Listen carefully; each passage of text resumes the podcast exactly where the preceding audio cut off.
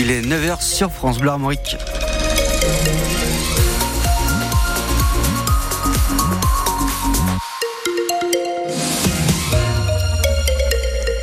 Le journal Éric Bouvet est d'abord du foot cet après-midi sur France Bleu Armorique. le Stade Rennais joue à Havre à 13h. Avant ce match, les Bretons sont 9e et les Normands 11e, sachant que Rennes reste sur une série de 7 victoires consécutives, toutes compétitions confondues.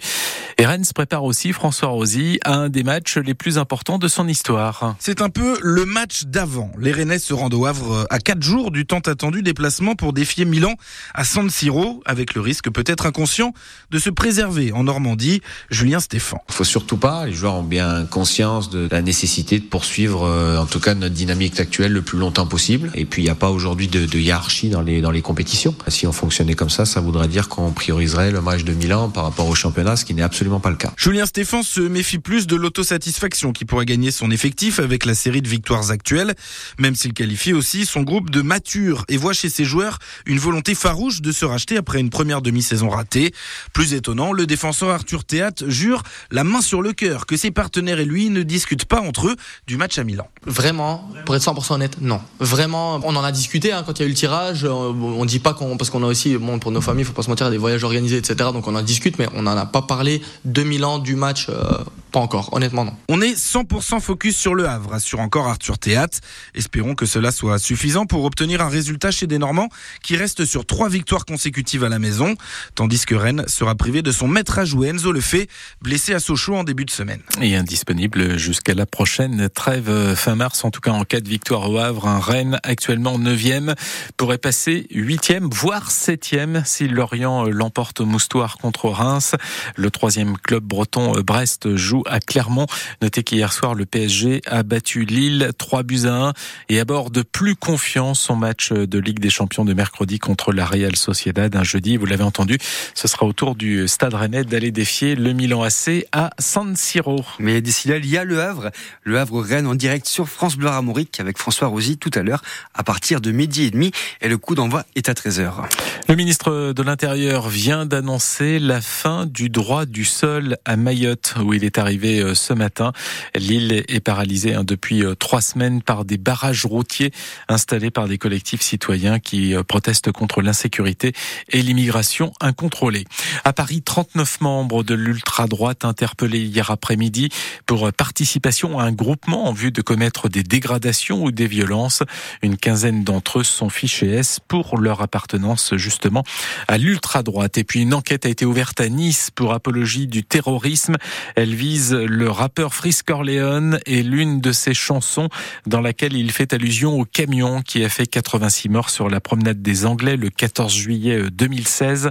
L'association de victimes de l'attentat a porté plainte pour apologie du terrorisme. Revenons maintenant sur cette vaste opération de contrôle hier au péage de la Gravelle, le péage de sortie de la Bretagne vers Paris. Mais là, le contrôle, c'était dans l'autre sens, c'était en arrivant chez nous, hein, dans le sens Laval-Rennes, car c'était la journée de départ en vacances de la zone C.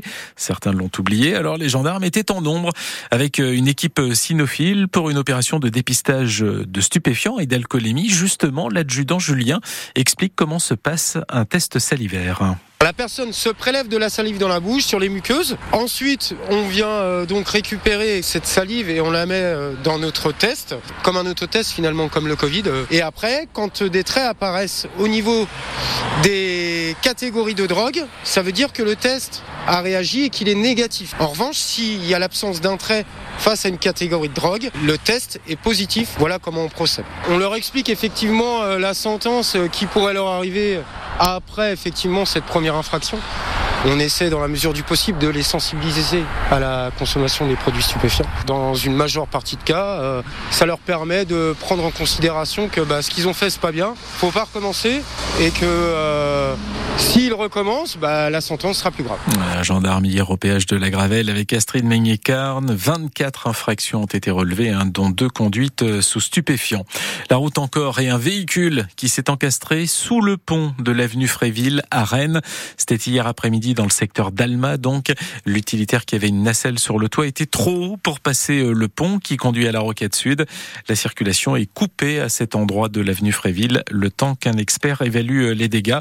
Et puis le Dauphin qu'on vous annonçait échoué hier midi au niveau de la ferme des Niels en bête cancale a été secouru par les pompiers et l'association Allarc euh, qui ont aidé l'animal de 150 kilos à reprendre la mer. Vous le savez peut-être, en tout cas, on s'en est, on s'en est fait écho sur France Bleu Armorique. Hein.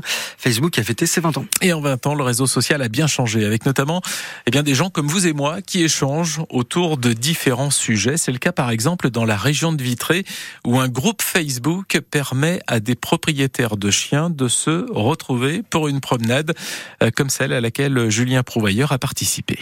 Au milieu des champs, sur un chemin de terre, pas un bruit jusqu'à...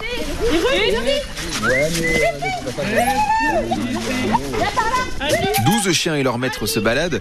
Parmi eux, Jennifer, l'une des créatrices du groupe Facebook. J'avais une chienne qui était très peureuse, très craintive, et je voulais la sociabiliser. Bah, le fait en fait de faire plein de balades avec des congénères, donc depuis celle-là, mais complètement changé de tempérament, et puis on fait des belles rencontres. Oui, parce qu'à force de balades, les maîtres sont devenus amis, ajoute Elodie. Quand on est en balade toutes les deux, c'est aussi très cool, mais là au moins elle est en liberté avec d'autres chiens, et puis moi aussi ça me permet d'être avec, euh, avec des amis, de rencontrer d'autres gens, de créer du lien, et puis c'est des moments très sympathiques et très conviviaux quoi. Aujourd'hui, le groupe Facebook compte plus de 1000 membres et les balades ne se font pas n'importe comment, explique Manon. On demande un peu de présenter l'animal et si on sent que le, le chien est un peu être un peu qu'il n'est pas forcément sociable avec tout le monde, on, on demande au maître de prendre ses précautions et d'être capable de le rattacher en cas de souci. Autour du groupe, ça court, ça joue, ça saute dans l'eau aussi. Les maîtres ont le sourire. Ces balades peuvent aussi permettre de vaincre des peurs, assure Jennifer. J'ai une copine qui a une fille qui a très très peur des chiens et qui m'a demandé si elle pouvait nous accompagner pour faire une balade chien pour justement lui, lui montrer le côté sympa de nos chiens. Le groupe Facebook propose deux à trois balades par semaine où chiens comme maîtres ne reviennent jamais propres.